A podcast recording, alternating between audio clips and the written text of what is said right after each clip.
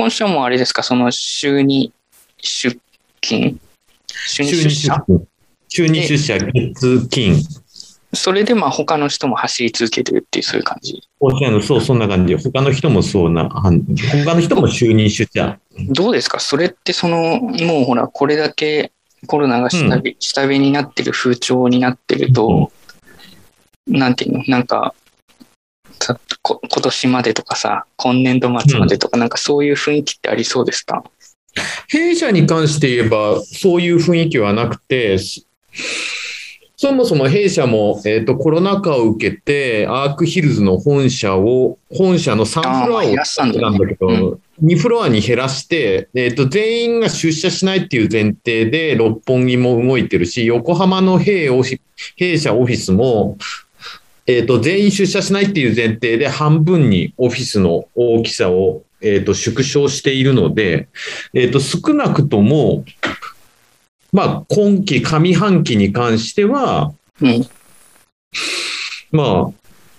その全員出社とか、その週5で全員前日出社しなさいっていうことはない。うん。そうだよね。その、ドラスティックに、物理的にオフィススペースを変えたわけだもんね。だからもうそそ、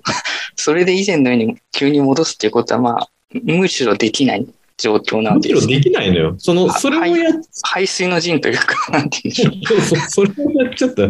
で、それでも仕事が動くっていうことが、まあ、本社、ネットね、うんヒット企業だからね。ヒット企業だから、本社も横浜オフィスもそういうのでもう仕事が動いて、特に、えっと問題なくできてるので、このまま続けましょうということ。素晴らしい。多分それが、それができる会社っていうのは本当一途企業ならではですよ、ね。企業ならで、だから楽天とかだったらさ、あの、もう週4出社でしょ。ああ、そむしろね、あそこは体育会系なところがありますよね。はいそう。あの、僕ちょっと今回のにはリンク入れなかったんですけど、はその、あの、コロナ禍でこのカネボウのうん。リップモンスタへえそれがそのああ、はいはいはい。ケイトのね。ー、はいはいはい。TikTok 売れで品薄状態ということなんですけど、あの、えっ、と、その広報担当の方はですね、うんそのいかにデジタル上でバズを発生させられるか商品作りの段階から意識したと、えーうんいうことだそうなんですけれども、そりゃそうだろうね。うん。なんていうか、あの、気味の悪い世界になってきましたね。なんていうの？ただね、うんリップモンスター、ケケイトのリップモンスターに関しては、えっ、と、ティントって言って、えっ、と、染料で、えー染料でやる、えー染料で唇を染めるタイプじゃない、普通のリップなんだけれども落ちにくいっていうところで、製品自体もけ非常に優れているんですよ。で、こえっ、と、弊社の口コミサイトでも、えっ、と、肯定的な評価が非常に多いっていう、いい製品なことは間違いない。うん。まあ、その、はい僕僕らが以前見たそのトゥルーマンショーで、あの、なんていうの、さりげなく CM を本編に入れる感じ。まあ、はい。昔からそのテレビマンの人たちとか、その、まあ、物を売らんからの、売らんからの広報担当の人は昔からそういう目線でずっとやってきて、やってきてるといえばそうなんですけど、なんかそれがその、TikTok のその、TikTok の跳ね方とかインフルエンサーうん。にお願いして跳ねてもらうはいはい。みたいな、その、はい。なんていうんですかね、この、まあ、広告とはそういうものなんですけど、そうです。なんていうんですかね、この非常にマッチポンプ的な、この、はい。なんていうのなかなかこう、なんだ僕はき気味の悪い世界に入ってるなという気はするんですけど、確かにね、だからそういう PR、例えば、あらあきあからさまに広告っていうのの場合は PR とか宣伝とか、まあ、つけるのが、まあ、習わしにな、まあ、慣例にはなってるんだけれども、そうじゃなくても、まあ、これいいよって、たた例えばインフルエンサー的なタレントさんがツイッターとか、えっ、と、インスタグラムで取り上げる、そこにも企業案件っていうのはか、えっ、と、絡んでて、で、タレントさん、インフルエンサーなタレントさんがお金をもらって、で、それで、まあ、さりげなく宣伝するなんていうことはよくあることなんで、えっと、まあ、きそれを君の悪いって、ジルチ君が感じるのも無理もない。うん。いや、まあ、さっきも言ったように、テレビマンの人はもうね、昭和の昔から、そうだといえばそうなんですけど、なんていうの、その、僕はほら、TikTok が基本嫌いじゃないですか。よく存じております。な、なぜ嫌いかっていうのは、まあ、あの、編集がめんどくさいんで、あの、バリ雑言はやめておきますけど、はい。うん、で、まあ、だからこれはその、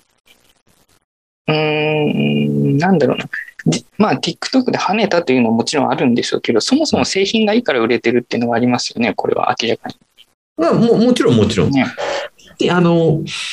今まで、その、特に、えっ、と、コロナ禍になってから、ま、女性はマスクをするようになって、リップの売ち売り上げっていうのは非常にお落ち込んでた前年比で3割以上っていう。あ、そんなに？そんなに落ちてる。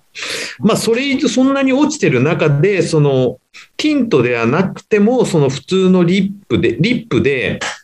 えっ、と、落ちにくいっていうのは非常にその、コロナ禍の状況に合った、マッチした製品なことは間違いない。で、このケイトのリップモンスターっていうのは。うん。確かに。うんそう。で、ケイト、ケイトっていうブランドは、まあ、プチプライスっていう、まあ、比較的安い製品、あの、ブランドラインだから、そんなに、まあ、ディオールとか、シャネルとか、まあ、資生堂とか、そういう高級なブランドじゃなく、えーしかもえー手頃な価格で落ちにくいってなれば、それは女性が使うとしても、あの、人気が出ても不思議ではない、全然。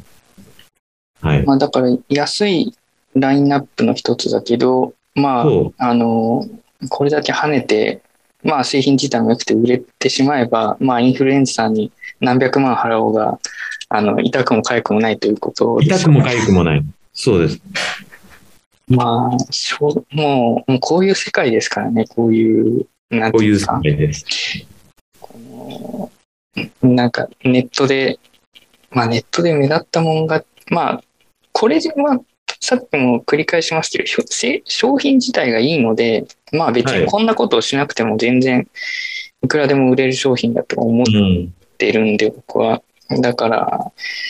なんていうんですかね。まあでも結局、アメリカでもなんかあったじゃないですか。あの、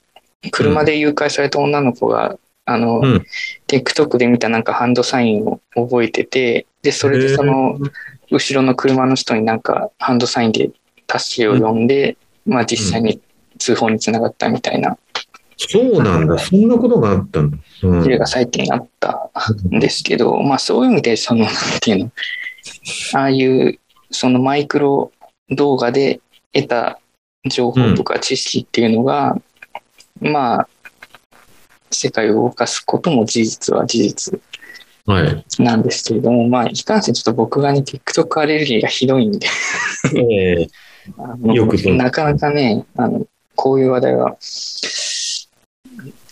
いていけないんですけど、中田さんどうですか？あれ、あれ以降っていうか、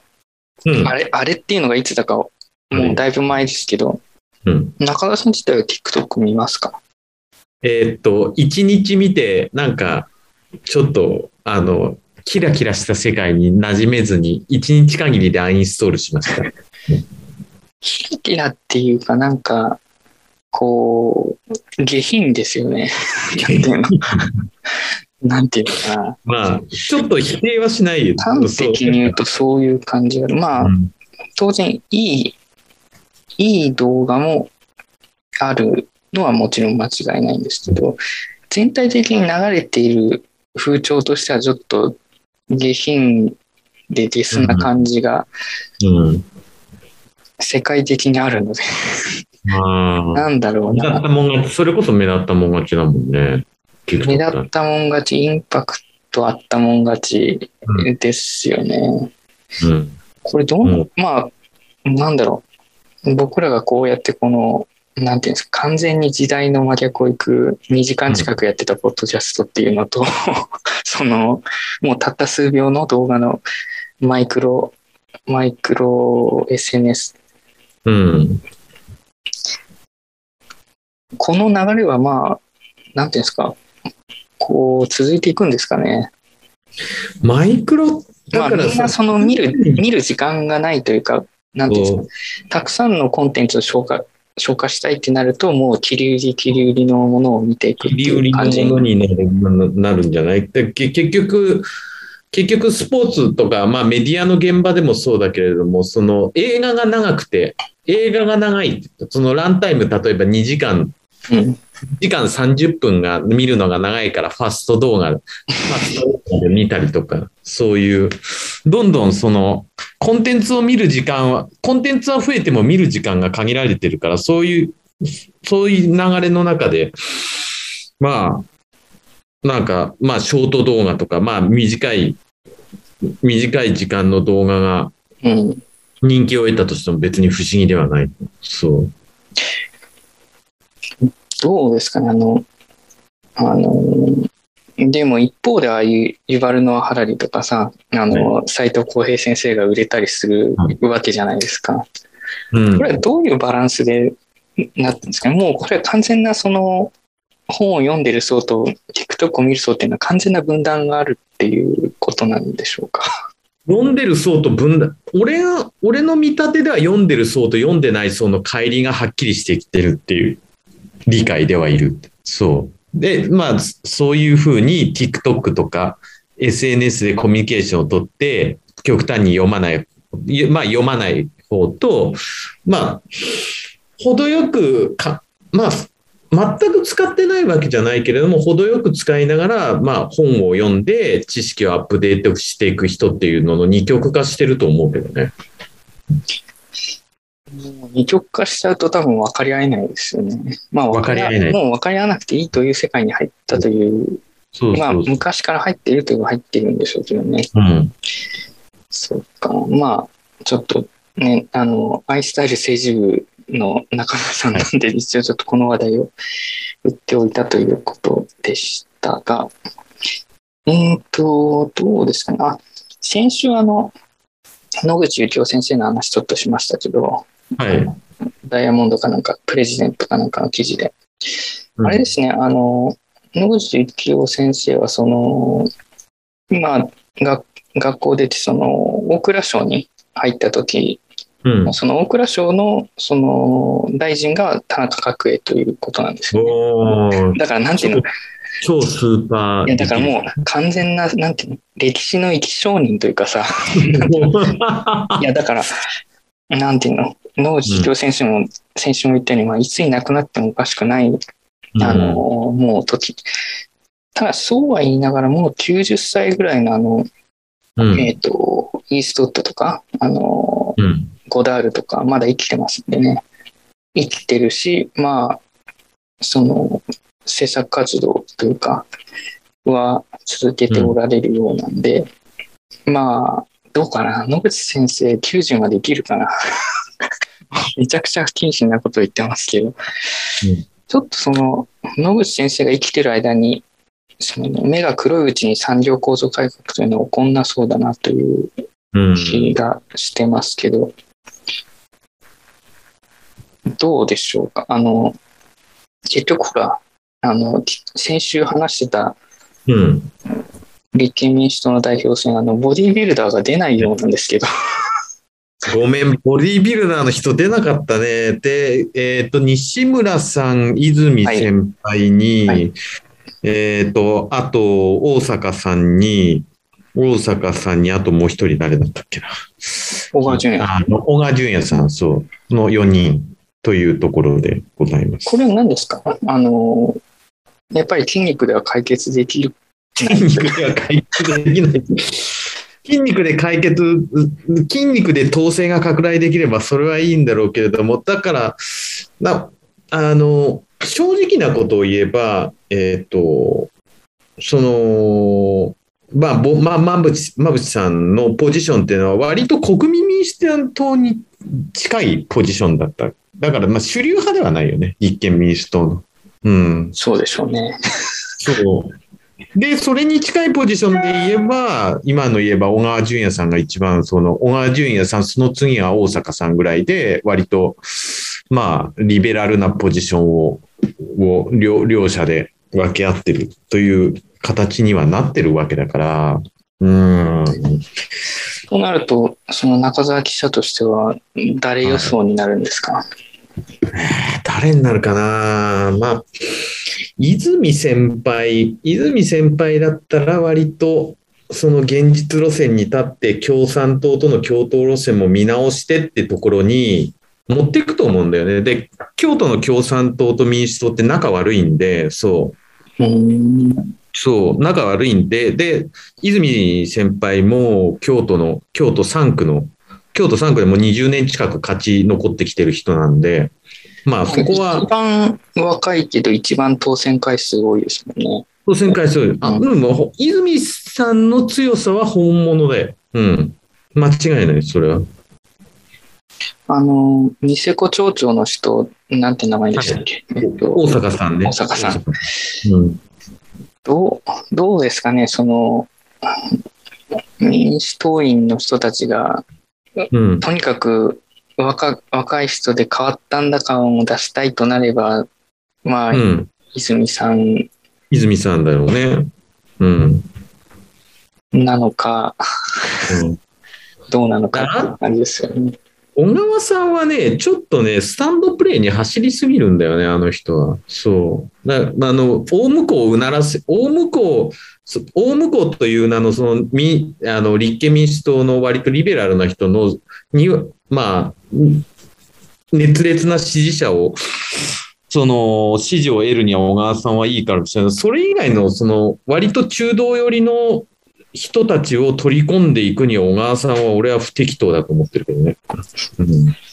スタンダードプレーに走る民主党員ってたくさんいる気もするんですけれども、小川さんいるけど、その中でもかなりトップレベルだと思うよ、小川先生は。あれですか枝あ健枝健二さんよりも。そうそうそう。枝健とか、あと、柚木さんとか、まあ、いるけどさ、そう。そうですねまあ、あの、なんて言うんでしょう。あの、菅直人、鳩山幸夫、どうですかね。あと、小沢一郎。まあ、そういう、うまあ、ある種に、まあ、あれを民主党第一世代っていうのが正しいのかよくわかんないですけど、まあ、あれを第一世代とすると、まあ、えーまあ、り立立民になりましたけど、その、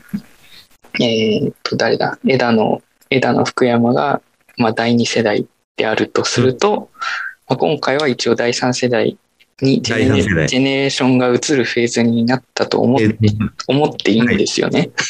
そうです。あの、そう、そうなってほしいんですが、それが、その統制を拡大して、自民党と並ぶ二大政党になる気配も今は感じられない。むしろ、えっ、と、維新の会の方が、まあ、議席は半分以下だ。衆議院の議席は半分以下だけれども、まあ、勢いがあるっていうのが現在の状態だから、これがどう、その、変、その変化するかっていうのは、今後、今後新しい代表に書かれて。その、このまま衰退するか、それとも、えっ、と、また再びの立憲民主党の時代になるか。うんまあ難しいですね。難しいです。それは。非常に見えづらい話でございましたけれども、でございます。その全然あの ネタに入れてないことから入ってはい。しまいましたが、だいぶ時間も。えっ、と、じゃあ中澤の方から、えっ、と、はいまあちょっと時間を見て、全部は拾えない可能性もあるんですが、そうですね。はい。そうか。じゃあちょっと、うんこれをですね、あの、僕の、僕の友達が聞いたと、えっ、と、連絡が入りまして。で、はい。あの、まあ、その方は、あの、あの、北海道ファンの人だったんで、じゃあうん一応ちょっと新庄の話をうん。お,、お願いしたいんですけど、意外と厳しいというのは、意外と厳しいっていうのは、ダメとなったらあっさり切る。あっさり切るだろうと。その、うんえっ、と、今は、まあ、既存の戦力、例えば、清宮とか、まあ、若手の野村祐希とか見極めて、まあ、その中から、まあ、伸びる人材を引き上げていくけれども、いざこいつ使えないなだったら、あっさり切り捨てるよ。きっと。新庄ビッグボスは。うん。意外と、意外とシビアだ。そこら辺は、その、あの、お、お、落合さんのあの、まあ、あの、背中が寒くなるようなあの無表情の、あれとは全く正反対だけれども、やろうとしてることはかなり似通ってるっていう。うん。し新庄さんは。そう。切る、切るというのはどういう感じですか？その放出するということなのか、二軍に落とすということなのか。見切って、見切って二度と使わない的な、そう。うん見切りもする、すると思う。新庄さんは。そう。あの、僕は、その、なんだろうな。野球は好きですが、野球界の制度はよ、野球の契約的な制度はよくわかんないですけど、あの、太田選手とかああいう人たちはどうなるんですか？大田大使、その、ああ、その大田大使、西川、えっ、と、あともう一人。そう。三人を、ウェーバー、でもウェーバー工事で自由契約じゃないけれども、結局、あれはもうほぼ、まあ、半戦、半分戦力外だよ。まあ、そんな雰囲気ですよね。3人の扱いは。西川はその中で一番結果を出したけれども、今季はちょっと、今季はちょっといまいち調子が上がらないし、太田大使は今季はあの大不振だったし、あ、そうだったんだ。そうそう、大不振だったので、そう、ま、まもう4、そんなに試合出てないはず。そう。太田は巨人から移って何年ぐらいになりますか？太田は巨人から移ってね、えーっと、6、2017年からだから、えーっと、ちょっとあ、そんなもんか。じゃあ何 ?3、4年？?4 年さまあ、もうまだそんそんなに時間は経ってないはず。そう2017年かどうかだいぶ経った印象があるという、なんかほら、そう移ってからこう、ある程度花開いた雰囲気があったんで、開いだったんだけど、今年はちょっとで、そ、そこら辺日本ハムって、そのほら、吉村博さんが GM やってた時から割とか簡あ単簡単に放ね。出しちゃうんで、ベテラン選手とか、陽大館とか、まあ、中田翔の場合はちょっと、厚労選手をあっさり放出するのは、なんていうの、北海道、芸っていう感じですもんね。そう。だからその一環で今回は、その、その3人を半ば、えっ、と、まあ、半、半、半分戦力外という形で、まあ、市場にリリースしたと。で、買い手がつかなければ大幅に減俸して再契約っていうこともあり得る。なるほどねじゃあ、そういう点では、その新庄監督の意向とオーナーの意向とかは割と合致する感じ？合致して、まあ1年契約で、まあ今年結果が出なければ新庄さんもあっさり辞めるだろうし、まあそこら辺は、そのあたりは自分も戦力、戦力外というか、まあリスクを負ってやるっていうところでいいんじゃないでしょうか。まあ、まここ数、ここ数年日本ハムは明らかにちょっと雰囲気が停滞して、それがその中田翔のその暴力事件で、まあ、一気に噴出して、まあ、ここで一気に変えなきゃ、その、結局はファンからの支持も失っちゃうんで、思い切って起用したってところあるよね。うん。まあ、これはその先週、前回も言いましたけど、まあ、う新庄監督になって来シーズンたまたま良かったからといって監督が良かったわけとはやっぱちょっと言えないし、うん。来シーズンボロボロだったからといって、それで新庄監督がダメだったとも、やっぱちょっと言い難い。やっぱりまあ、2、3、年ぐらい、3期ぐらいやってみた総合で見ないと、やっぱその、本来としてはちょっと評価しづらいなと思うんですけど、うん。あの、清宮君を保持してるっていうことはまだ可能性があるとまだ、みんなが思ってるということですよね。思ってる。今年はね、でもほ、一回も一軍に上がらないまま、あ、そうまあ、なんだ。二軍二軍で過ごして、で、今期の成績が、今期の成績が二軍で2割切ってるっていう、ちょっと、ちょっとそれはっていう成績なんだけど、ホームランは十何本か打ったけれども、せね、二軍でちょっと2割切るとか、そういうのはちょっと、ちょっと、あの、まあ、ほまあ、はっきり言って伸び悩んでいる。なかなり伸び悩んでいるので、そう。うん、まあ、なんか、あの、出てきた頃、出てきた頃というか、その打ち方を見てる感じだと、どっちかっていうと長距離ヒッターというよりは、なんていうのかな。まあ、差し込まれても、ある程度のパワーで返せる。うん。うん、だから、本当は多分もうちょっと高橋由伸的なね。成績であってもいい気はするんですけどね。うんまあ、ただそんなに、なんていうの、差し込まれても逆方向に長打を打ってるみたいなシーンをあんまり見たことはないですけど。えっ、と、清宮選手は何歳ですか？清宮くんは今何歳だったっけな？まあ、えっ、と、今年、えっ、と、16年中、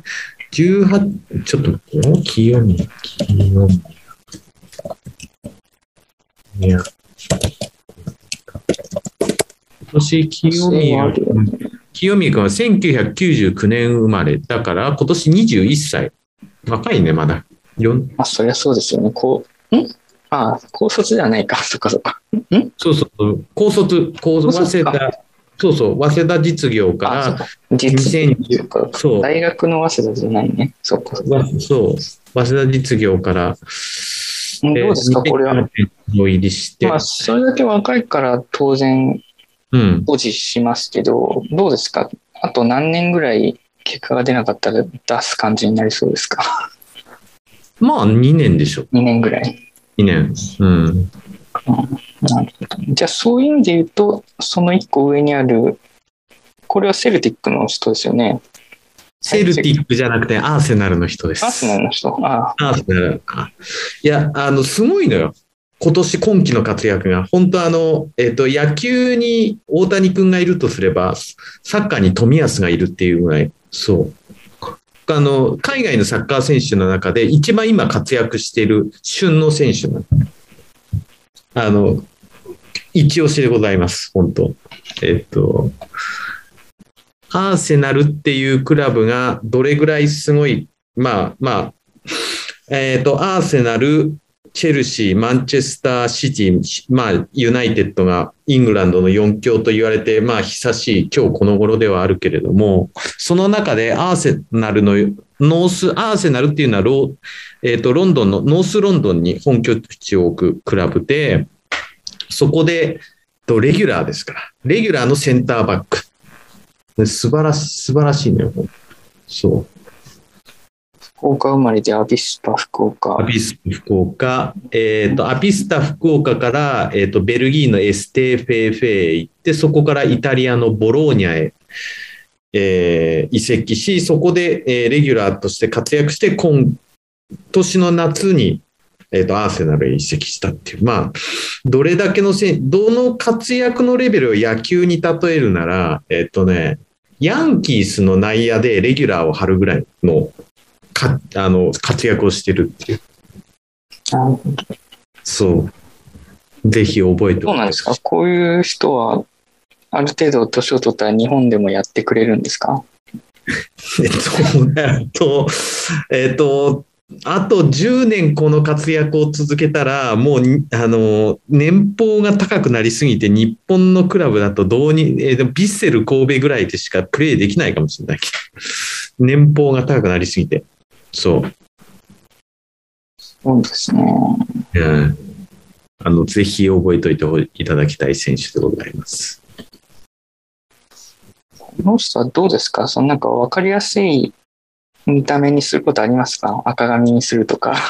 赤髪にするっていうことはなくてね、あの、その見た目がとっても、とっても地味な人なので、そこのウィキペディアの写真を見る限りだと多分僕これ忘れますよ。う。忘れちゃうんす。忘れないで、ヤンキース、ヤンキースのレギュラーを張るぐらいすごいことを今、今、現在進行形でやってるんで、本当なんだろう、例えばさ、小野伸二の顔とかは多分一回見たら忘れないじゃない？それ、その基準で言うとちょっとこれ忘れんなので、忘れんな。なんだろう、この雰囲気の顔だ、この雰囲気の感じだとしたらバスケ選手にも見えるし、まあバレーボールにいてもおかしくないし、なんだろなんか全てのスポーツにいそうな雰囲気の、うん。うんビジュアルですけれども、23歳と。23歳。あの、今、代表で、もうセンターバックのレギュラーで、まあ、今後、えっ、と、今、日本代表のキャップス、最多キャップ数って152試合なんだけど、まあ、あの、まあ、怪我なく、このままプレーしてくれれば代表200キャップっていうのも夢じゃないっていうぐらいのすごい選手、本当にすごい選手。見見た目はともかくとして、本当にあのススター選手なんで、覚えておいてください。わかりました。まあ、なんだろう。ディフェンダーで言うと、その、長友とか、あの、はいまあ、ああいう人もまあ、なんだろう。なんかまあ、一回見ると忘れない感じはあるじゃないですか。はいだからちょっと、はい。この人のプレーを見ないと、多分僕は忘れてしまうので、まあちょっと、えーププレーなんでプね、レーを確認しておきます。はい。だって、このアセアンでディフェンダーやるってことは、超有名選手と張り合うっていうことですからね。そうです。あの、だから彼が彼が映ってるシーンなんていうのはいくらでもはいあ、るでしょうから。クリスチャン・ロナウドって今何歳？36歳。ああ、そんなもんだよね。そうそそんなもん大ベテラン。あの、まあ、サッカーの世界では大ベテランですよ。う。あれですよ。あの、なんていうの？肉体、肉体年取らない人アンドロイドでしょ。そうそう。おかしいのよ。あのあの成績だったら普通もう、えっと、もうだんだんと得点取れなくなってきて、故郷でいあのポルトガルで引退してもおかしくないぐらい年齢。普通にマンチェスターユナイテッドでレギュラーって言って2得点とかするからね、あの、あの人は。おかしい、おかしい、バグ、バグなんじゃないかって、まあもう、うあれだよね、あの、ベッカムの、あの、ベッカムのお子さん、プロ入りしましたもんね。あの、そうだったの？ちょっと待って。ベッカムえ、なんだよ、長男の人なのかな？次男はもうちょっと若いから長男の人かな？いや、あ長男はね、ブルックリンは、ブルックリンあ、じゃあは、次男の人か。なんか、あの、プロになってて、あの、結構、えー中盤前後何でもいけますみたいな、あの、そういう、なんていうの？で、よく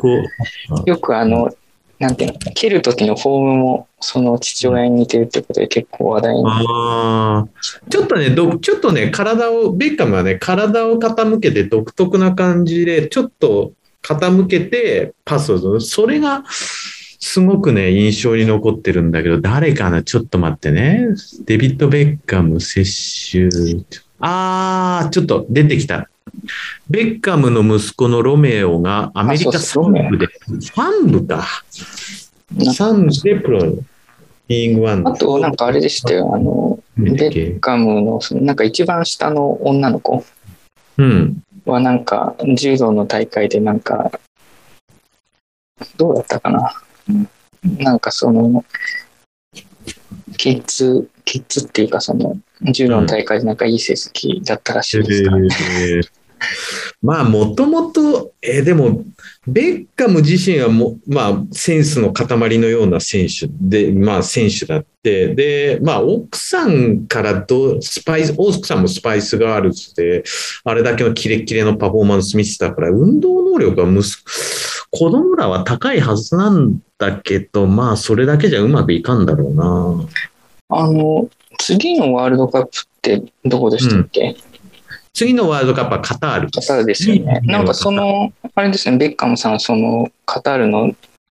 その、なんていうの、カタールワールドカップの、その、なんか広報大使的なので、大的なことやってる。なんかそれでなんか、何十億という、なんか、契約、なんだろうな、どうだったそんなにもらってるのか？な、なんか2、30億ぐらいの、なんかそういう規模の、なんか契約かなんかで、だからすごいですよね、その、なんていうの、もう、元気からとっくに退いているのに、なんていうの、すごいですよね。なんていうの、今、ベッカム自身も、その、まあ、ビジネスというか、えっ、と、サッカーチームのオーナーでもあ、オーナーとして、まあ、ビジネスもやってるので、まあ、収入はそれなりにあるんだろうけど、それでも、それなりのそれなりっていうのはもう、桁違い桁違いのそれなりだけれども、そう。いや、あでもそれで言うと、全然この、なんていうの？その、フリートークシートに入れてない話題ばっかですが、あの、あなんか大谷翔平さんはほら、あの、なんか暗号通貨の会社のなんか、あ、アンバ。サダー、ね、アンバサダー的な、はい。になられたそうで。これ何ですか？上げ上げなんですか？中田さんは。FTX のね、アプリを俺が使ってるのよ、今、現在で。ああ、じゃあ FTX の、ここで、えーっと、まあ、一流選手ばっかりしか、ばばっかりなのよ。その FTX の広告キャラクターが。で、NFL のトム・ブレイディっていうもう、えーっと、まあ、N、現代、現代フットボール、あの、アメフト史上最高のクォーターバックのトム・ブレイディと、えーっと、NBA のステフィン・カリーと大谷君なのよ。随分なんか、選出が、偏りがすごいですよね。なんか。そう。ねまあ、フォーブスでも紹介されて、今、フォーブスの記事を見てるけれども、その、サム、えっ、と、サム・バンクマン・フリードっていう人が創業者で、今、今20、29歳。そう。で、保有資産が1兆115億ドル、約1兆2500億円で、えっと2014年に MIT で物理学の学位を取得して、えっと2010うん2017年に FTX を立ち上げて3年で1日あたり取引高が50億ドルの取引高を作ったと。まあ、えまあ、すまあ、要するにすごい人なのというところで、はい。えなんですかこれは中田さんの資産も上げ上げになる感じなんですか上げ上げになりません。バンクマンフリードが上げ上げになっても、俺は上げ上げになってて、はい今週しかもちょっとさ、ちょっと下がってたから、まあ買いました、買いましたけど、そう、買いましたけど、そんなに、全体から見ればほんのちょびっとしか買い増ししてないし、まあ、あの、FTX はでも日本でいうようなそういうなんだろう、怪しい会社じゃないっていうことは、あの、強調しておきたいです。はい。はい。まあ、あの前から言ってますけど、あの、中田さんの暗号資産っていうのは、この番組は期待の星なんでね。それは、それもう今週ちょっとなんか、あの、えっと、自分のポートフォリオはは FTX、その今言う FTX で管理してたんだけど、その管理してる FT、FTX じゃなくて、本格的にちょっと税金計算を始めようとしたら、ちょっとなんかいろいろと、えっ、と、なんか、ちょっとめんどくさいことになりそうだなと思って、今後どうしようかなと思って、いろんな、えっ、と、CSV をアップロードすれば、えっ、と、ポートフォ、えっ、と、まあ、計算してくれる、えっ、と、サイトがいろいろあるんで、それをどれがいいかなと思って検討している。まあ、まあ使いやすいサイトがあれば、別に1万円ぐらい払って、その計計算、その CSV 自分で上げて、うんで、手計算、手計算じゃないけど、それで集計して、ある程度まとめておけば、いざ申告が必要になったときに、それがあってね、ちょっと今、情報収集中です。はい。まあ、そういうのは、なんていうの？まあ、はい。詳しい税理士さんがいれば、お願いするのも一つですからね。あの、そうね、基本的に、その、自分でまとめたものを、その、えっ、と、サイトが紹介する税理士さんに頼んで、えっ、と、申告やっても、まあ、まあ、精査と申告を代わりにやってもらうっていうこともできるし、うん。ちょっとどうしようかな。今一応前半ぐらい、前半折り返しぐらいなんですけど、ダックダック後はまあ僕はもう何年も前から使ってるんで、ちょっとこの話題は弾きますね。はい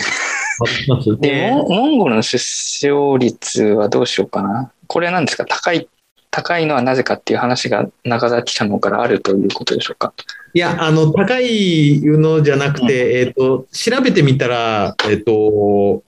まあ、このひ東東アジアでは唯一あの合計特殊出生率が2を超えてたっていうところで、なんでだろうな、みたいな。なんでだろうなっていうところで、あの分析ができてないって飛ばしてもらってもあ大丈夫いいです、いいです。はい。なんでかはわかりませんけど、まあちょっとこういう場合はね、その、何人がちゃんと成人しているのかとか、乳児死亡率とのバランスとかも、えーある程度は考えざるを得ないので、あのうんまあ、ちょっと僕もネタ用にモンゴルの死傷率は見ておきますね。はい。じゃあ、どうしようかな。なんかね、話し始めると長くなりそうなものも多いので、ちょっと、はい。どうしようかな。まあ、一応ちょっとこの、あーその、上の方に書いてある東京アクション。えーうん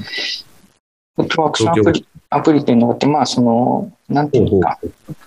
えっ、と、いわゆるその、ココアみたいな形の、うん。その全国規模の日本統一ワクチン接種証明デジタル的なものが、まあ、今ないわけですよね。ああ、そうなんだ。で、ただ、その東京都民向けにその東京ワクチンアプリっていうのがあって、まあ一応それが、それがそのお店側としてはその、なんていうんですか、なんかキャンペーン、東京にいないんでね、わかんないんですけど、そのお店側の、えーまあちゃんと対応してますよとか、キャンペーンの対象店ですよみたいな、お店側としてはそういううん。表示にもなり、まあ、えー利用者側としてはその、えーワクチンパスポート的に使い、うん。えーまたそうあのそうやって使うことによって、まあ、ちょっとしたキャンペーンで、えーうん物ももらえるような感じになって。で、これが、えー、と今月の22日からと東京都民以外にも開放されるっていうことなんで、まあ、一応ぼ、僕らも都民ではないじゃないですか。僕らもっていうか。なんですけども、一応デジタル上の証明の一つにはできるということですね。うんうん。なんで、まあ、ぜひ中田さんも使ってみて。はい。まあ、中田さん、東京に行くことがじあのいくらでもあるんで、まあ、あの、入れといた方がいいかなとは思いますね。うん一応。まあ、それだけ。えーはい。22だから何？明日、明後日か。うーん、どうしようかな。じゃあちょっとその下、えっ、と、ちょっと下がってもらって、フランスの国旗のマークで生命倫理法改正という話なんですけど、おーえっ、と、一番上のリンクはですね、えっ、と、えーなん国立、えーっとですね、国立国会図書館の調査及び立法考査局の、えーっと、まあ、生命倫理に関する法律っていうことで、なんだろうね、これレポートっていうか、そういうのが出てるんですけど、うん。えっ、と、経緯とか話してるとなんかまあじ自分自身もそんなに分かっていないんであれですけど、まあ、一応、えっ、と、生命倫理法というのがフランスではありまして、で、その、えっ、と、最長7年以内に、まあ、えー改正をしなくちゃいけないっていう、その、バージョンアップデートが必須、必須として埋め込まれている仕組みの法律うん。なんですね。でまあ、これ、主な中身は何かっていうと、その ART、うん Assisted Reproductive Technology。うんまあ、これを日本語に翻訳するとどうなんだろうっていう感じなんですけど、まあ、生殖補助医療っていうって書いてあるね。なってますけど、えーまあ、この ART の、うーん、なんていうんですか、適用とか、えー範囲というか、うんあと、まあ、えーそれに伴う権利、親子関係とか、えーその子供が、そのドナー、ドナー、ドナーが誰なのかとか知る権利とか、まあそういう部分のうん。改正が、えっと、えーこの度あったと、えーと、8月の2日ですね、今年の。うん。あったということなんです。で、えっと、まあ、細かいことを言い過ぎると、僕も 分かってない部分がたくさんあるのであれですけど、えっと、まあ、今回の改正っていうのは、まあ、簡単に言うと範囲が拡大した、緩和されたというか、うん。いう形で、えっ、と、まあ、その、えっ、と、なんていうの男女のカップル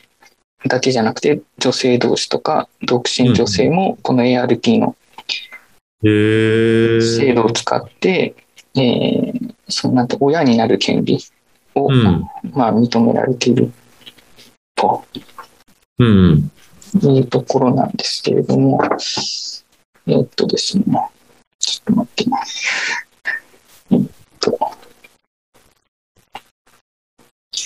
でですね、うーんと、例えばですね、その、えー今までは、あの、うん。まあ、そのドナー提供、その卵子とか配偶子の提供による ART っていうのは、まあ、ドナー本人とそのドナーのパートナーの同意書が必要っていうことだったんですけど、うん。そのドナーのパートナーの同意書っていうのは不要になった、うん。えーというのと、えーあと、そのド今まではドナー本人の人が、えーとそもそも出産経験があある、または青年女性というような決まりがあったんですけど、ドナー本人に出産経験がなくても良くなったっていうことで、ちょっと範囲が広がってます。で、あと、その、えー ART によって生まれた子供が、うんえーと出自を知る権利、えーとそのドナーがいるということはそれを受けるレシピエントがいて、うん。で、うんドナーとレシピエントの間の匿名性っていうのは今まで絶対不可侵というか、もう絶対匿名なんだっていうことだったんですけれども、えっ、と、ドナーとレシピエントの間に事前に前もって ART によって生まれた子供がうん。ドナーにアクセスする権利をその了承し、事前に了承していれば、えー子供はそのドナーを知る権利、アクセスする権利を使えるようになった。うん。で、えっ、と、もう一つがですね、えっと、親子関係なんですけど、えっ、と、今まではドナーとその ART によって生まれた子供の間っていうのは、いかなる親子関係も成立しないっていう、状態だったんですけど、えー ART の子供と、えーレシピエントの、えー出産女性およびそのパートナーには、うん。えー親子関係が認められるっていうことで、うんえーと全体的にその、えーその Assisted Reproductive が、えーと拡大しているっていうことなんですね。うん。で、リンクの2つ目には、その、えっと、これ何？山梨大学の、山梨大学、えー梨大の、へえ。ですね。えっと、山梨大学の、まあ、どっか、えっと、ページをちょっと持ってきてるんですけど、うん。まあ、非常にこの生命倫理の歴史が長いと。で、まあ、一応この生命倫理法そのものっていうのは、まあ、1994年に始まってるんですけど、うんまあ、その生殖医療的なものっていうと、まあ、結構ですね、あの、その1994年以前から全然ありますよっていうことなんですね。で、えっ、と、まあ、こ、これについて、その、なんていうの、判定するというか、その、まあ、えー生命倫理国家委員会というものがありまして、で、うんえっ、と、い一応当然それは、えー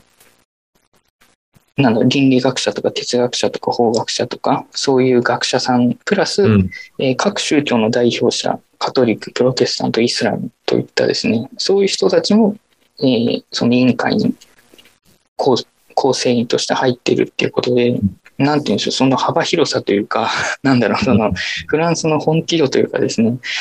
あーなかなかすごいんだなというのをちょっと今回改めてうん知りました。どそういうところの徹底的な議論ってフラン、まあ、フランスの伝統というか、まあ、まあ、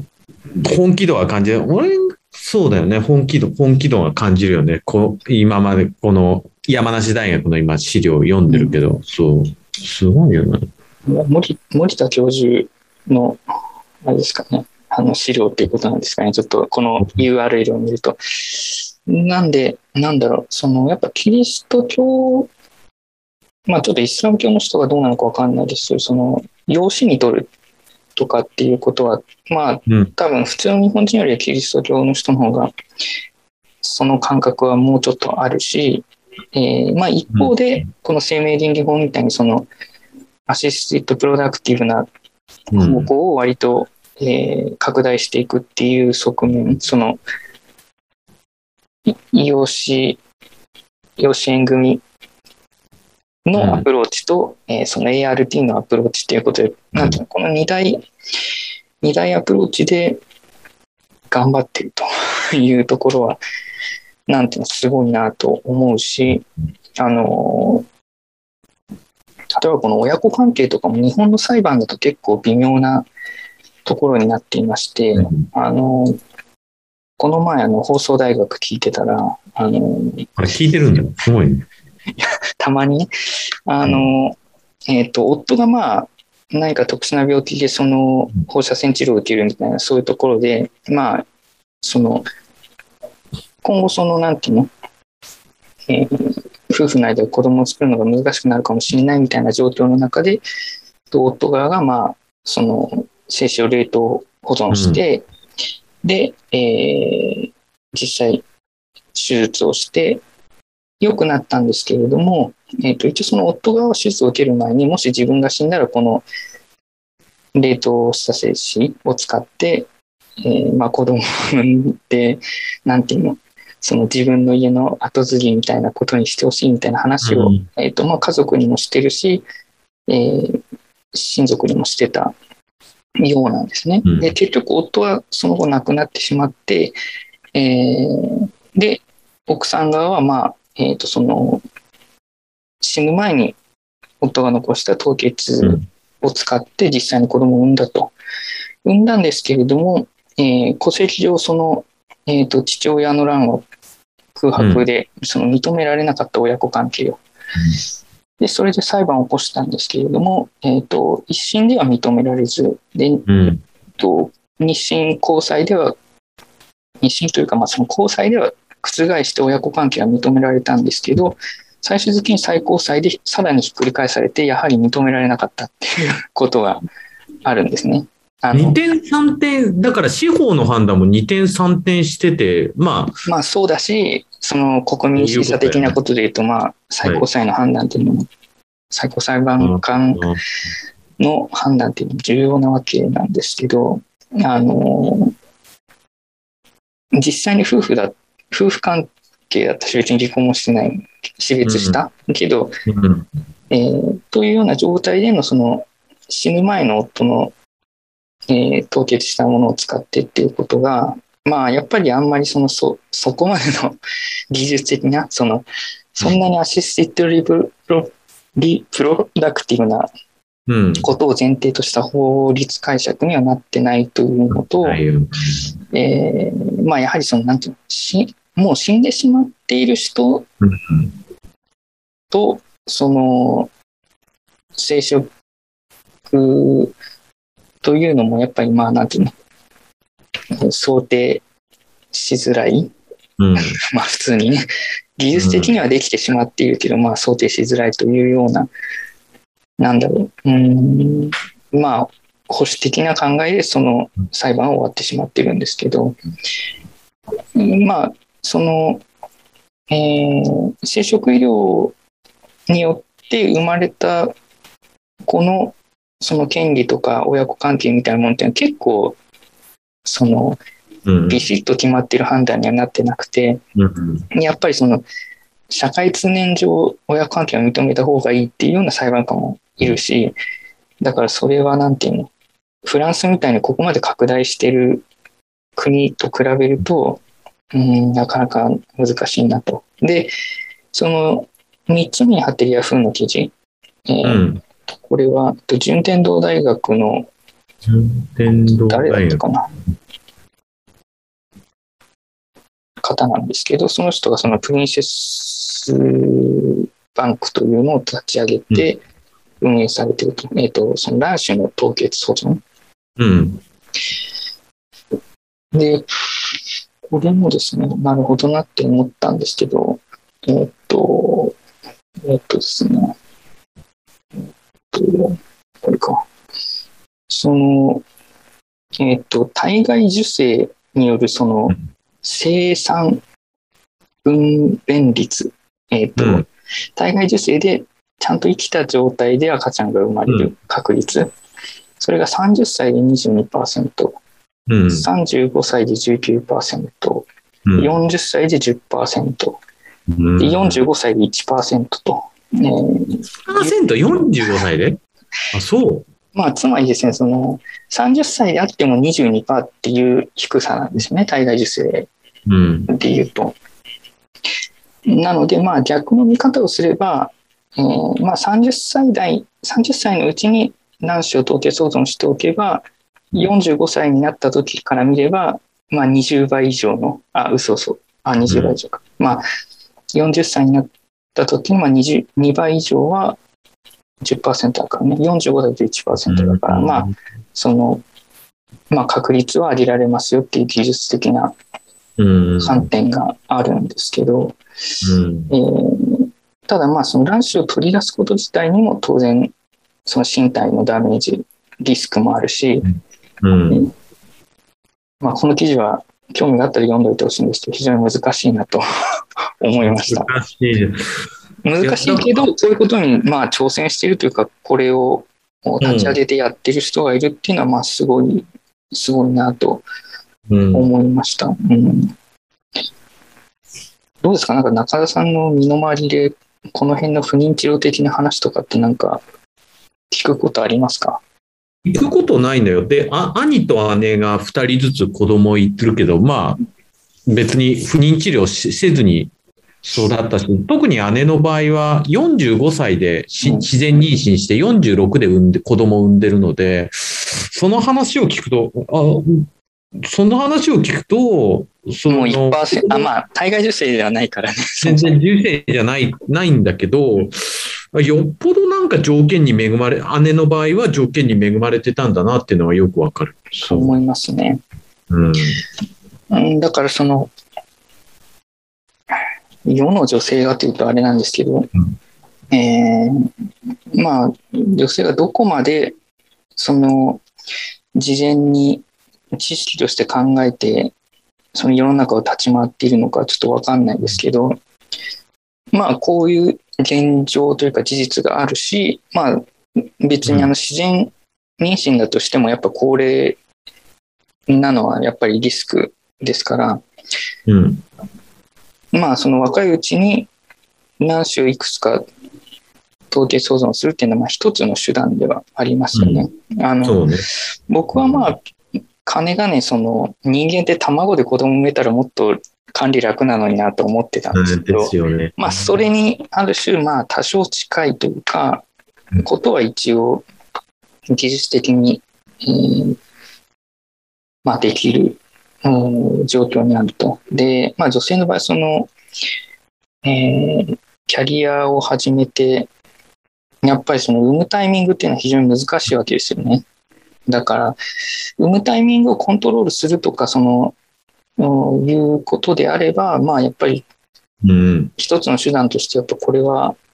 ある程度現実的に考えていいのかなというふうに思います。まあ男側ももちろんそうで、えーめちゃくちゃ年取った後の精子とでは全然、えーうん。状況が違いますから、まあどうですかね、わかんないですけど、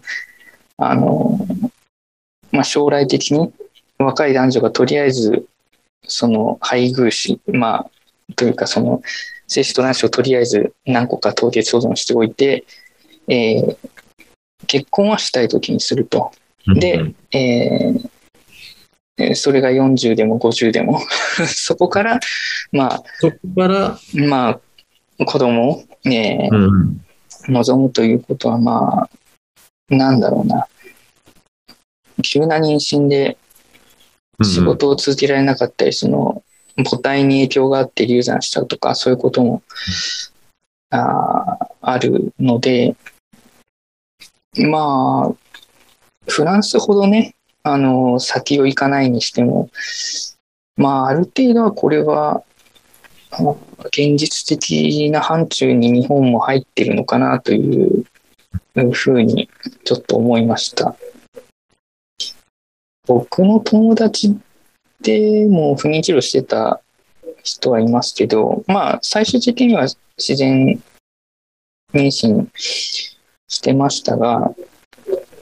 まあ、ね、いろいろやってる間に年は取っていくんでね。あそうですね。で、年を取れば取るほど、その妊娠の確率が、えー、っと、減少していく。うん、ぐんぐん下がっていくし、まあ40とかやっぱちょっと、あの基本的にはやめた方がいいというふうに思いますけど。いや、だからまあ中田さんのその、兄弟の場合はかなり特殊な事例だったと思う。かなり特殊な事例だと思います。そこは本当、それは聞いて、うん。あとね、ちょっとこれの話にさらに関連してなんですけどえっと、その下のフィンランドの話は飛ばして、その下の島国のっていう話のとこなんですけど、はいうん、えっ、と、上2つはリソナ銀行のアセットマネジメント部のレポートなんですが、なんでそんなの出してんだって感じですけど、えっ、と、まあ、この上2つは大したことは書いてないです。で、えっ、と、大したことは書いてないんですけど、えっ、と、一応取り上げられてる中で、まあ、その、選挙の仕組み的な、仕組み的なというか、うん人口の割合の問題と、あと出生率の話題がちょっと取り上げられているので、うん、一応それを言っておきたいんですけど、はい、まあ、えっ、ー、と、前半の方で言われていることはですね、えっ、ー、と、1940、そうそうそう、えー、2004年の IMF の世界経済見通しのレポートでですね、えー、まあ、その社会保障改革には、最終期限があるという話なんですね。で、まあ、それは何かっていうと、別に普通の簡単なことで、えっ、ー、と、えー、ですね、選挙権を持つ人口に対する50歳以上の割合が、えっ、ー、と、50%以上になっちゃうと、うん、まあ、その人たちが評伝になるっていうのもあるし、えー、まあ、既得権益を守ろうとするので、うん、もう社会保障改革がその投票上は進まなくなっちゃう。数で勝てなくなっちゃうという、えー、そういう、まあ、理屈の話なんですけど、えー、まあ、日本はですね、これ2003年にもう超えているので、えっ、ー、と、うん、もう過ぎてるんですね、この最終期。限ああ、残念な、残念なことでございます。で、今ですね、65歳以上っていうことにすると、うん。あまあ、これもちょっとなんかで言ったら不正確な気がする。まあ、それは置いといて、それが前半の話なんですね。で、後半の話は沖永良部島とかの、えー、うん、出生率が高いぞっていう話。はい。今まさに読んでます、ちょっと。で、えっ、ー、と、まあ、徳之島とかはですね、2008年以降ですね、合計特殊出生率が2.8とかの水準になっていて、モンゴル並みだな。えー、と単単年で言うと1回だけ3を超えてる年もあるということなんですね。素晴らしい。で、まあ、徳之島はですね、その鹿児島の下の方の離島なんですけど、うん、あの、徳之島の空港は徳之島小宝空港っていう愛称なんです。小宝空港。まあだからそのぐらい。いい名前だな。で、えっ、ー、と、その徳之島はさらに下の方にあるのが沖永良部島なんですけど、まあ、これも、えっ、ー、と、町によって、えー、2.42とか2.30とかそういう数字があると。うん、でこれがななぜかっていうのは、まあ、いろんな理由があるからちょっと難しい。で、島国島国っていうかなってまさに島ですし、えー、その自治体とか町とかの単位でいうと、まあ、1万人いくかどうかぐらいの単位の人口なんですね。うん、で、えー、出生率が2を超えていると。えー、うん、でまあ、いろいろあるんですけど、沖永良部島の方で言うと、その鹿児島大学の先生によると、まあえー、その農業の育成専門家機関があって、うん、まあ、一応それで、その半自給的に、その、うん、まあ、物理的に食うに困らん、その、窮しないというような環境があると。あの、結構ほとんどの人は地元の人でって当たり前なんですけど、地元の人で、まあ、畑を持っていて、で、まあ、かつ牛を、えー、家畜として飼っっていたりして、まあ、それがまあ、いいわゆる黒毛和牛ですけど、まあ、そういったものがあると。で、えー、まあ、島内で暮らすにおいて、その、なんていうの、うん。ものすごい現金が必要な生活することにはならない。うんそういう今、うん、今見てみたら、その徳之島の平均、えっと年収とか平均所得が221万円で、東京23区の半分以下だっていうのを今、記事で見たんだけど、そうそうそう。まあ、だからそれぐらいその、実際にかかるお金というのは、そこまでないから収、なんていうの、うん実収入として、まあ、低くても良いと。で、まあ、あとその、なんていうのかな、もうこれは完全に地域共同体的な、その斉藤浩平先生が言うとこのアソシエーション的なものなんですけど、アソシエーションだね。うんまあその。まあ子供が生まれればみんながお祝い金を出したり、あの、集まって祝いしたり、えー誰か送り迎えが行けなければ、他の、えー近隣の人が一緒に行ってあげるとか、まあ、その、ご飯、食堂とかやってる人であれば、まあ、えー誰でも食べさせてあげるとかな、そういう、その、まあ、およそその、東京とか横浜では難しい、まあ、そうね。その、子供をほ、なんて、放っておいてもっていうと違いますけど、えー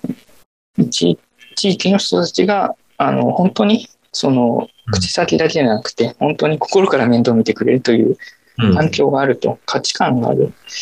で、当然その狭い島、離島だからこそその価値観がまあ破壊されないと残っているというような特殊なうん条件がある。そういう中でまあ、この出生率の数字があると。えーで、まあ、一方で言うと、とはいえ、その、徳之島のその、伊仙町とかでも、まあうん、これだけの出生率があっても人口減が続いていたわけなんですけど、まあ、その理由は当然若い人が出ていっちゃうからっていうことがあったんですけど、2013年からは増加に転じている。人口増に転じていると。その、出ていった人もある程度戻る状況にうんなってきたっていうこともあって、あの、まあ、このモデルっていうのはもう、本島の都市部では一切真似のできないモデルですけど、うん実際にこういうことが可能になっている場所が日本にはあるということで、ちょっと、紹介させていただきました。あの、ヤフーの記事で貼っている中で、その、あるじゃないですか。出生率2.8個だから、ここだから日、本一の島が大切にしてきたこと。この記事はすごく素晴らしい記事です。いい記事だと思う。今読んだら、と、とってもいい記事だったよ。うん。とてもいい記事です。もう、これは東京、横浜では絶対無理やなっていう、あの、うん。なんていうの？ねあの、異常独身男性がうろうろしてるし、あの、ね、うんロリコン教師とか、あの、ね、電車、電車で刃物向けるジョーカーとかがいるような 中では、まあ、とても、その地域社会に子供を任せるといった不可能うんなので、えーで、まあ、例えばこの徳之島とかっていうところも、もともとはその琉球王国の範囲で、えーとその後、その薩摩藩がまあ分取ったからこんな感じになっているといううん。こともあって、実際は、あのーその価値観にしろ、文化にしろ、なんていうのかな、実際は琉球ですよね、ここ。実質流系だもんね。そえーなので、まあ、その結局出生率ランキングとかを日本国内でやっても、まあ、ほとんど沖縄、鹿児島の離島なんですよね、上位を占めるのは。う。そういうこともあって、あの、まあ、絶対に他の県では真似できないんですけど、うんまあ、ちょっとその、なんていうの、第三の道っていうと全然違うですけど、うん。まあ、都市部にはない未来が、あの、こういうところにあるのかなとうん。思いました。丸。ある。こんな感じですね。あの、これはですね、あの、まあ、この記事を読んでいてもわかると思うんですけど、これはもう完全に価値観とその、なんて言うんでしょうね。その、その人に、その人に宿っている魂の問題というか、うん。これはまあ、その、これはまあもう絶対もう、だって東京なんてもうマトリックスの世界になるしかないですからね。それこそ。もう、東京なんてもうどうしようもないところですから。うん。うん、でもどうですかね、この、この課税、課税対象の所得が、まあ23区の人と比べることがどうなのかと思いますけど、うん。それでもその、そこの伊仙町の、えー16年度の課税、えー課税対象の所得が221万っていうのはどう、うん。どう思います？それで本当に暮らしていけるのかって思いません？思うよ。だけど、ほら、えっ、と、野菜とか、野菜な、野菜を作って、で、まあ、えっ、と、和牛があって、で、まあ、ある程度食料が自給自足できて、できれば、そんなにお金ってかからない。実はかかんなかったです。我我々が考えてるよりも。そう。まあ、僕の中で食費っていうのはどう、どうとでもっていうか、なんていうのかな。まあ、ほら、僕は基本的にそのボディービルダーの食事をす基本的には取り入れているので、あんまりその、なんていうんですか、お金がかかるような食事はしないんですけど、あの、だからまあ結局この、この、この所得水準でいけるかどうかっていうのは他の光熱費と家賃の問題ですよね。そそうね、が固定費の問題かな。そこうだねが、まあそこが都心の半分以下であれば、まあ確かに成立はするんだろうなという感じですけど、まあ離島なんで、その電気ガス水道とかがどういう水準なのかちょっと全然わかんないですけど、どうなんですかね。なんか、まあ、プロパンを運んで、うん。どうなんですかね。まあこれぐらいの人口ならある程度どうにかなるということなのか、まあ、実は、じ、じ、その、まあ、や、や、持ち家だったら、その、あれが、まあ、固定資産税とかかかるけれども、まあ、それを差し引いても自分で、えっと、毎月のな、まあ、5、6万の家賃を払わないって相当大きいし、払うし、で、払い終えてればもうかからないし、で、野菜とかを自分たちで農家で作ってれば、その分もかからないって言えれば、相当、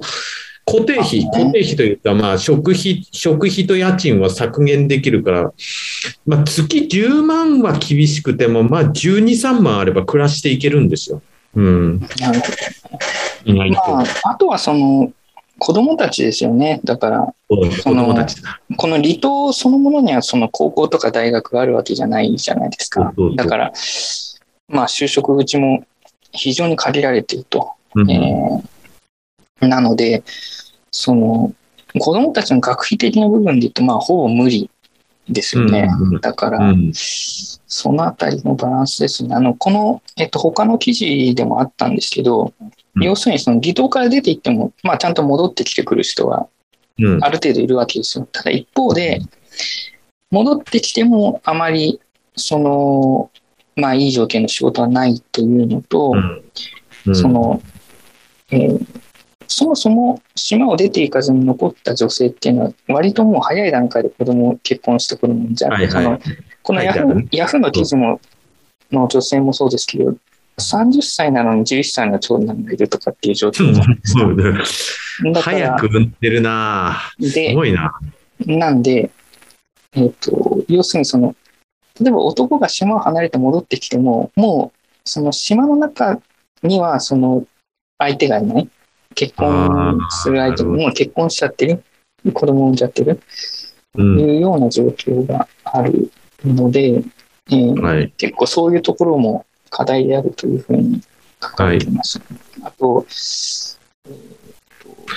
まあ、なかなかその地方に、ジルチ君はずっと、まあ今、ね、えっと、地方にいるけれども、あ田舎に、田舎にいると、田舎でやってて、まあ、あの、基本的に優秀な人ってみんない外に出ちゃうのよ。うん。まあそうですよね。で、戻ってくる人、戻って、僕の場合の場合だったら、えっ、と、まあ一応別荘地だから戻って U ターンする人もいるけれども、基本的に優秀な人は戻らないし、うん、えっ、と、あとは、その田舎暮らしに憧れたちょっと変わった人たちょっと変わった人まあそういうことになっちゃうんですよね。うんで、変わった人が今度の町長選にも出て、なぜか、兄弟、兄弟から環境省入って、ケンブリッジ大学へ国費留学した人が、なんか、町長選に出たりなんていうこともあり、あり得るので、そう。まあ全然あの、もう、あの、予定の時間無視してやりますけど、ああの、ああ、いいんです、いいんです。僕の、僕の勝手なあれなんで。あの、まあ、あともう一つあったのが、えっ、と、うんその、もう、なんていうの、自分のいる島では代理分娩が難しいみたいな状況。その、もうその、助産師とか医者とかが高齢化してしまって少ない、あるいはもういないっていうようなうん状況になって、その、出産するにも、えー一旦飛んで、飛ん島から出て、どっかで産まないといけないというような状況もあって、えーうまあ決してその、なんていうの、えー出生率が高くて、ある程度の人が戻ってくるから、うん、その、末長い未来があるということでは、まあ、必ずしもはないわけで、まあ、この辺のバランスは難しいですね。ただ、やっぱまあ、離島には、その、えー絶対にその本島にはない価値観が生きて、破壊されずに生きてあるので、うん、なんとか、こう、変に近代化しないでほしいなと思いますね。その、それはなんていうの？僕らが、なんていうのその、都市部で長く生活した僕らの勝手なエゴということではあるっちゃあるんですけど、そうじゃなくて、まあ、うん、僕は斎藤浩平さんを推してはいないですけど、まあ、ただ、うん重要な考えではあると思うので、うん、うん。というとこですかね。まあ、すごいですよね。その、3を超えた年もあるっていうかま まあ、えっと。このヤフーの記事とか見ても、大体、その子供のいる人は5、6人も別に珍しくないよっていうようなうん、書き出しになっていましたから、しかもそれでもまあ、安心して育てられるうん。土壌があるというのはすごいなと思います。あの、まあ、こういう徳之島にしろ、奄美大島にしろ、機械島にしろ、まあ、その、小型機が行ける空港がちゃんとあるんですけど、うん、あれですね、その、鹿児島から言うと、その、硫黄島とか、あのあの辺、えー、硫黄島とか、黒島とか、あの辺は当然、あそこまで小さいと、あの、プロペラ飛行機でも行けないので、あそこはフェリーで行くしかないんですけど、ああ、そうか。ちなみにですね、その黒島とか硫黄島にも100人とかそのぐらいは人住んでるんですよ。でも、その日、あれは自衛隊と米軍、自衛隊の人でしょ？えーっと、まあ、ただ全員がそうではないです。あの、あそうなんだ。一応その、なんていうの、鹿児島がその移住を進めているプログラムもあるので、え、硫黄島に民間人が住んでる硫黄島っていうか、なんていうの、その、どっちかってその黒島とか、えー黒島、黒島。えー、黒島。黒。島、硫黄島、縦島、あの辺が、あの、三島、三島村。三島村、鹿児島県、そう。になっていて、その、そこへのその、まあ、移住支援沖縄県竹富町の黒島か。うん。あるので、へー。なんていうのかな、まあ、外部の人が一応住もうと思えば、その、住まわしてくれる環境はまあ、一応あるんだろうなと思うんですけど、うん。まあちょっと僕今そこが気になってますね。いやーでも、あの、そういうち小さいコミュニティに、その、都会の人が住んできて、想像を絶する困難あるよ。うん。まあ、僕が思うのは、その、徳之島とか奄美大島、7000とか1万とかいる町っていうのは、もうそれはなんていうの、完全に土着の人たちというか、ですけど、まあ、100人単位の小さい離島っていうのは、なんていうの、そこで生まれ育った人っていうのはいないじゃないですか、基本。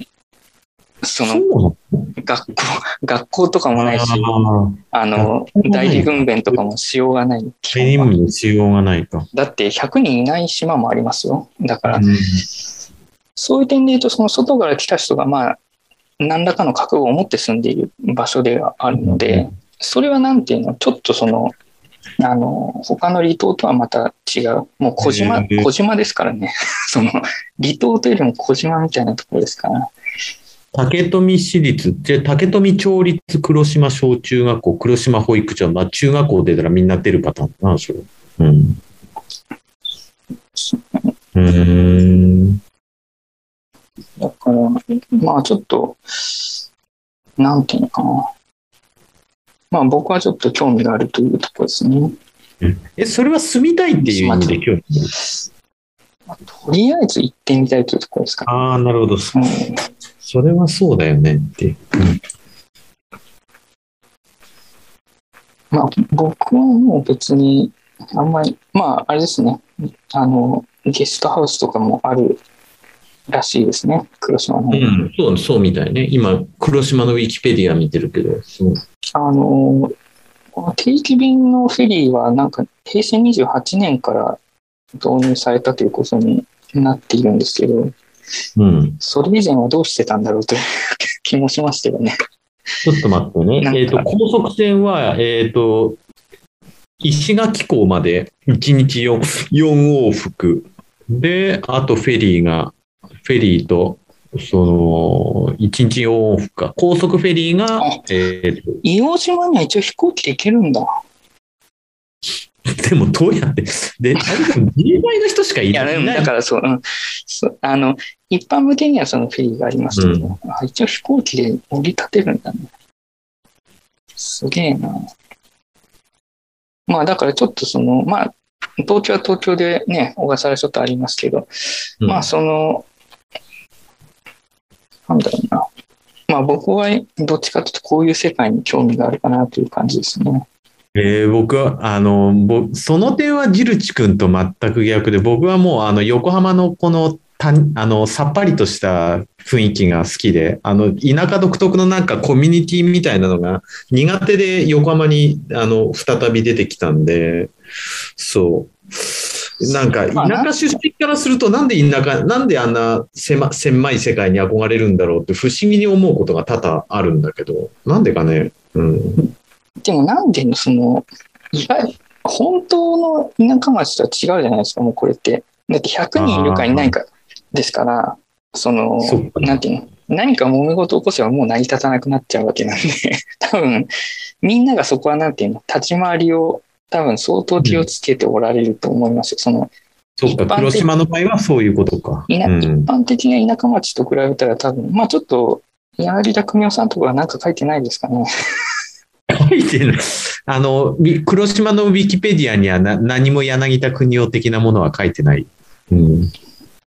まあちょっとこれから、あの、はい勉強勉強したいなというところであるんですけど、はいまあ、一番ちょっと今、なんていうの、まあ簡単にというか、まあその、物理的に行く手段があって行くことができて、えーうまあ安全な場所うん。としてまあ興味があると。いうか、まあ、あの、あれだね、えっ、と、なんかドキュメンタリー、50年、半世紀前のドキュメンタリー映画と、あと、連続テレビ小説、ウェルカメ、ドラマ10、鶴亀助産院のモデルになった場所らしい、黒島っていうのは。うそう全然知らないんですよ。なんか、硫黄島、硫黄島とか聞くとなんかあのね、イーストウッドの映画とか、なんかそういうイメージが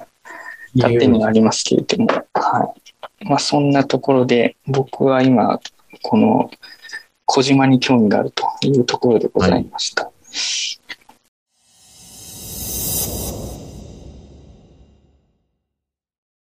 難しいですね。あの、あの、コンパクトにやるっていうのは時間を。じゃあ、えっと最後、えっ、と、最後、マトリックス。えーはい。今週の課題作品、マトリックス・リローデッドレボリューションズでございますけれども、細かいことはあれですけど、えっ、と、あれですね。あの、メロビンジアンの横にいたあの、なんか、作り物の顔とおっぱいみたいな女の人が、えっと、モニカ・ベルチさん、えーイタリアのモデルさんですね。パーセフォニー役の人。パーセフォニー。うん2012年ドルチェガッパーナキャンペーンモデルという。おこの人あれですあの、2015年に007スペクターに出てますけど、うんまあ、ほとんどその、イタリアとかフランスの映画に出てて、僕は見たことないかな。夫がウィル・スミスって書いてある。あ、これは違うんだ。これ。それがですね、えっとジェイダ・ピン、えーピンキット、ピンケット・スミス、あの、内曜日、内曜日さんですね。はいはい。彼女がウィル・スミスが夫の人です。えっと、この人はコラテラルとか、えー、ザ・カラテキット。あんまり見てないかな。コラテラルは見ましたけどね。というところですね。はい。本当にネルチ君よく映画見てるよな。うん、まあ、監督脚本は引き続きオシャルスキー兄弟と当時兄弟ですね。当時、当時。ということでございますけれども、えっ、と、まあ、時間も時間なんでざっくりやっていきますが、どうでしたか、中田さんのこの2作品見て。話分かりました？わかんない。あの、2回見たけど、一応2回ずつ見たけどね、こうなんか、小学生が、あと面白かったです、みたいな感想しか書けてないっていうのは、とてもふ、とても不本意で、なんで、で、映画のせいじゃないけども、自分の理解力の限界を感じた映画に対する、そう。僕はあの第一作の1999年の第一作の時から言ってますけど、よくわかんねえなっていう話が いう感じはありましたが、まあうん、リローデッドになってそのザイオン側のその地下帝国みたいなのがどういう感じかとかっていうのは出てきたし、えーえっと、まあ、もうその第一作の終わりの方で、まあ、あのネオは空飛んじゃったりしてましたから、あの結構何でもありの世界に入っている。というのはある。まあ実際、あのね、し一旦死んだあのトリニティを生き返らせたりとかしてますので、あの非常にちょっとあのこれはどう解釈していいんだろうという感じはありますが、中田さんの、えー印象に残った場面とかはどうでしょうか？えっとですね、場面はね、その、まあ、リロレットの、あの、高速道路のセットを作っちゃったっていう、撮影のために作っちゃったっていうのが、あれがすげえな。初めて、初めてというか、まあ、知ってはいたんだけど、いざ、じゃあ、まじまじと見ると、あ、すごいは、まあ、VFX とかとも合わせてるんだろう、合わせてんだけど、まあ、それは実物をバシバシぶつけるっていうのは迫力があるなっていうふうに、本当でもさ、あのカーチェイスのシーンも長くなかった尺。長えなっていう。ないつまで経っても決着つかない中で、まあ、あれがハラハラしていいということではあるんですけど、ちょっと長かったかなと、個人的には思いました。僕が印象に残ったのはですね、あの、オラクル役の、あの、ババアなんですけど、あの人なんかあの人なんかしれっと違う人に変わってるじゃないですか。見た目がね。アバ,、うんアバターが。で、あれ、ウィキペディア見ると、あの、オラクル役の人死んじゃってるんですね。この撮影、へー撮影でというか、その撮影期間中に、あの、病気で。うんそれで、まあ、あの人になってるっぽいんですけど、それを聞いて、僕はあの、まあ、マトリックスはなんかなって見た目なんかどうにでもなるから、まあ、その程度のもんだろうぐらいに思ってたんですけど、実際に役者さんが亡くなっていたっていうのはちょっと、あの、ショッキングな話でしたね。うんまあ、このマトリックスの分かりづらいところは、その、生身の体を持っている人間以外のそのプログラム、まあ、うんオラオラクルにしろ、えーなんあの、なんかほら、あの、あの、狭間の駅の中にいた、あの、なんかインド人親子と子供みたいなのいたじゃないああの人たちも、あの人たちも別に人間じゃないじゃん。プログラムじゃないああいうその、マトリックスの世界内だから、プログラムが擬人化されていることによって、なんか人間っぽく見てしまっている。で、その、いいかにも人間、人間群像的っぽくなってしまっているところが多分、複雑で分かりづらい。うん擬人化っていうのの功罪みたいなところかなという気がしました。うん、中澤さん的には、まあ、そんな感じかな。うん。シンプルに見せることができたのではないか。うんですね。まあ僕も、あの、前回言いましたけど、リローデッドはどう考えても長いと思います。あの、いろんな、あの、お祭り、セックス、カーチェイス、戦い、全部が長いですね、尺が。あれはもっとギュッと縮めて、そうですね。うん、110分とか100分台ぐらいに多分ランタイムはできたと思います。その点、レボリューションズはまあ、もう少しまとまってたかなという気はしますけど、中田さんどう思いました？あの、マトリックスの世界で起きていることが現実世界に侵食しちゃってるような、あの、場面はたくさんあったじゃないですか。ある。死んだのが生き返ったりとか。解釈が難しいそどっちを現実とどっちを仮想通貨とか見てるうちによくわからなくなってきちゃって。あれこれどうどうだったっけっていう考え込む場面が何度もあった、うん、ねまあ、それが考察するから余計分かりにくいんだだろうけそどね。の前回も言ったように、そのウォシャスキー兄弟はまあそのフランスのボードリアールのシュミラクル理論にまあなんか惚れてこれを作ってるっていうことがあるんで、そのシュミラクルとは何かっていうと、僕も全く説明できないんですけど、まあ確かにこういう、そのシミュレーション、シミュレーションしてる仮想世界がまあ肥大化しすぎて、もうそれ自体が現実になっちゃってるようなことをシュミラクルと言っている気がしなくもないんですけど、あの、まあ、なんだろうな、その、ボードリアールの話を埋め込むんだったらもう少しうん哲学的な、そのなんていうの、魔法的なことじゃなくて、もうちょっと観念的な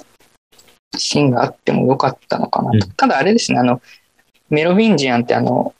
あの、フランス語めちゃくちゃ喋る悪そうな人いたじゃないですか。はい大丈夫まあ、あれがボードリアルのそのフランス味を、フランステイストがあそこなんですかね。あの人すごいフランス語うまかったですよね。あの、うん。えっと、次回のリザレクションにもあの人は出出てるそうです。うん。あの人フランス人なのかな？ちょっと全然知らないけど、あの、英語の発音があんな感じだったから、なんていうの、めちゃくちゃフランス語を勉強したアメリカの人かなって勝手に思ってたんだけど、ちょっとわかんないですけど、いや、あの、すげえフランス語うまかったなという気がします。中田さんの最後どう思いましたか？あの、ネタバレですけど、あの、最後のあの、ネオとスミスの戦いで、えーなんか、みんなが崩壊していくあの感じっていうのは、どう思いました？どう解釈してます？もいや物語を終わら物語の世界を終わらせるにはああするしかなかったのかなっていうぐらいかな。本当難しいんだよ、マトリックス。こんなに難しい映画だと思わなかったからさ。僕は最初は全く何が起こったかよく分かんなかったんですけど、うんまあ一応そのネオが救世主だっていうことを前提にやってるじゃないですか、このシリーズは。うんまあだからその、うーんと、最初の1999年その第一作で、ネオはそのスミスの中に入り込んで、こう、スミスを崩壊させてるじゃないですか。うん。まあだからその、一応そこで何らかのスミスとのつながりプログラム的なつながりができちゃったと考えてるサイトが多いですけど、まあ一応あれは最後その、ネオが犠牲、全人類を救うために犠牲となって、そのスミスもろとも自分と一緒に崩壊させて、そのスミスに乗っ取られちゃった人たちが全部元に戻った。まあうんそういう、まあその、いわゆるキリスト的なえー終わり方だったんだろうと思います。で、一応あの、ほら、あのなんかさ、宙に浮かんでたあのなんか、うん。あの、機械、マシンシティの一種みたいな、あの、うん。ね、あのし、あの人にこう、あの、体を運ばれて最後終わってましたけど、まあ、一応、その、ね、このレボリューションズを見る限りでは、まあ、ネオもトリニティも死んじゃってるんで、そのリザレクションとはっていう話ではありますよね。でも、あれなんですよ。あの、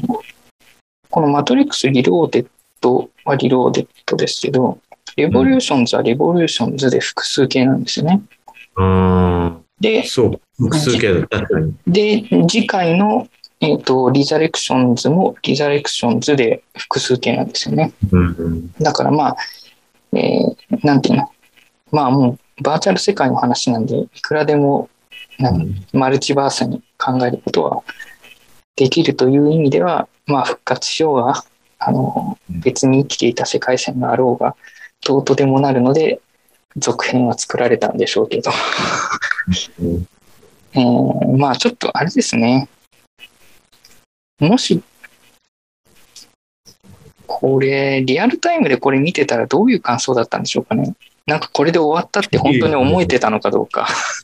俺はでもその、まあちょっとネタバレね、レボリューションズの最後を見たとき、もうこれで終わりにしてもいいんじゃないか。別に、あの、副業の死んだしねうんむむ無理くり、その、なんだろう、4作目作んなくてもいいのかなと、3作目、初めて3作目の最後を見たときそう思ったのよ。別に、それまでは、あの、リローデッドもレボリューションズも見る必要ないと思ったから見てなかったんだけど、あれを見て、まあ別にこれで終わらせてもいいんじゃない ?4 作目公開されるけど思っちゃったけどね。うん。まあ死んでるからね、肉体、そのリアルの肉体としてももう死んじゃってるからね。だから、トリニティもネオもね。だから、そう。まあちょっと次回作に期待と。えー次回はオシャスキ姉妹の作品ということで、あのうん、そういう点でも何かお大きな変化があるかもしれません。うん。はい。でそんなところでちょっと長くなってしまったんですけれども、えっ、と、来週は同じ時間で良いですか？来週、ちょっと待ってね。今、確かめるわ。えーっとね、来週も同じ時間で、だいえーっと、来週も同じ時間で大丈夫です。はい。はい、了解です。はい。なんかこ20告知とかありますか？告知は、えーっと、特にないです。はい。了解です。僕も特にはないかな。まあ、今ちょっとあの、ペイトリオンのあの、メンバーシップはもうちょっと内容を分けて考えようかなとは思ってます。はい。はい。そのぐらいかな。まあ、あとはちょっと、少しずつ宣伝をして、あの、視聴者をゆっくり増やしたいなと思ってます。はいあの、なんかね、まあ、ちょっと今までは Google Podcast のリンクを割と紹介してたんですけど、なんか Google Podcast RSS の反映が遅くて、えー、なんかかったるいんで、スポーティファイの方のリンクをこれから宣伝していこうかなと思ってます。中澤さんはなんかそういう音楽サブスクやってます？Google プレイミュージック。それか。あ、Google プレイミュージックじゃなくて YouTube ミュージック、現 YouTube ミュー。ジック。僕は何もやってない。まあ YouTube プレミアムには入ってますけど、その音楽サブスクは全くっていう感じですね。中田さんのブックログの本棚は、あ、ごめん、まモデストバブルね。はい。あぜひ、あの、ぜひぜひ、この本棚を埋め尽くしておいてください。はい。あれはどうですか？この2034米中戦争はそろそろ？そろそろ読み始めます。あの、もう取り寄せて、ようやく来たのよ。あ、来たんだ。ようやく来たのよ。よかった。で、ようやく来て、まだ読んでないんで、えっ、と、来週までにはちょっと読んで、えっ、と、どう感想のなしものをひひねり出せるようにしておきます。はい。してあの、うん1分でわかる2034米中戦争。ハードル上げないでよ、いきファなり。スト、ファスト読書でお願いします。ファスト読書で承知しました。ちょっと頑張ってみるわ。はい。やっぱね、みんなお手軽にチェリーピッキングしたいっていう、そのうん、ゲスな心があるんで、まあ、だから TikTok が流行るんでしょうね。でそうそうそう。そういう、あらゆるも、あらゆるものが、そのショート、あの、まあ短くて、わかりやすくて、楽しいものに、ね。で、引きがあってフックになって、み短くなくてて、うん。短くなくて、煽りもなくて、長くて、あの短くなくて、煽りもなくて、地味な本とか読んでる人は、だんだん、あの、社会の片隅へ追いやられていくっていう。でもあれでも前も言ったってさ、やっぱあの、ほら、俺は、あの、ナタリー・ポートマンのインスタグラムをなぜかフォローしてますけど、結構あれで彼女と、まあ彼女はクソインテリですけど、あの、うん。彼女よくインスタとかでもクソもうバカみたいに分厚い本を読んでるシーンとかをよくあ、本当？上げてますよ。うん素晴らしいね。この人あれでしょ？だって、なんだっけ？どこだっけ？あの、イェール大ともう一つなんかアメリカの有名な大学同時合格みたいな、なんかそんな感じの。うん。ね、で、役者になった後も、イスラエルの大学の研究チームに入ってとかさ、なんていうの、その異常な、異常なインテリ具合ですからね。まあそういう人は、バカみたいに分厚い本をさらっと読めちゃうんでしょうけどね。で、あの、一つお知らせがあるとすれば、あの、フジテレビでこの後10時5分からトップガンの放映があるんで、あ私はそれマジ見、わかりました。じゃあ皆さん、トップガンを見ましょうっていうか、この、ポッドキャスト配信してる時時点ではもう終わってますけど。終わってるんで、あの、トップガン、あの、来年新作公開なんでみんな見てください。トップガンマーベリックよろしくお願いしまマーベリックよろしくお願いします。す。どの立場であの、あの、一切お金はもらってません、僕ら。はい。好きだから宣伝してます。はい。ところでございました。じゃあ、えー、今週も主婚お疲れ様でした。来週も、ありがとうござい来週も長い時間ありがとうございます元気な姿で、あの、来週こそはコンパクトな時間でやりたいと思います。よろしくお願いします。あの、あれを脱線を少なくすれば、な なんとかなると思う。まあ、俺も基本的にガンガン脱線していってるのが原因なので、ちょっとまあ、あの、話題の数とかを絞ります。はい。承知しました。で、頑張って、その方向で頑張っていきましょう。ありがとうございました。どうもありがとうございましたあ。りがとうございました。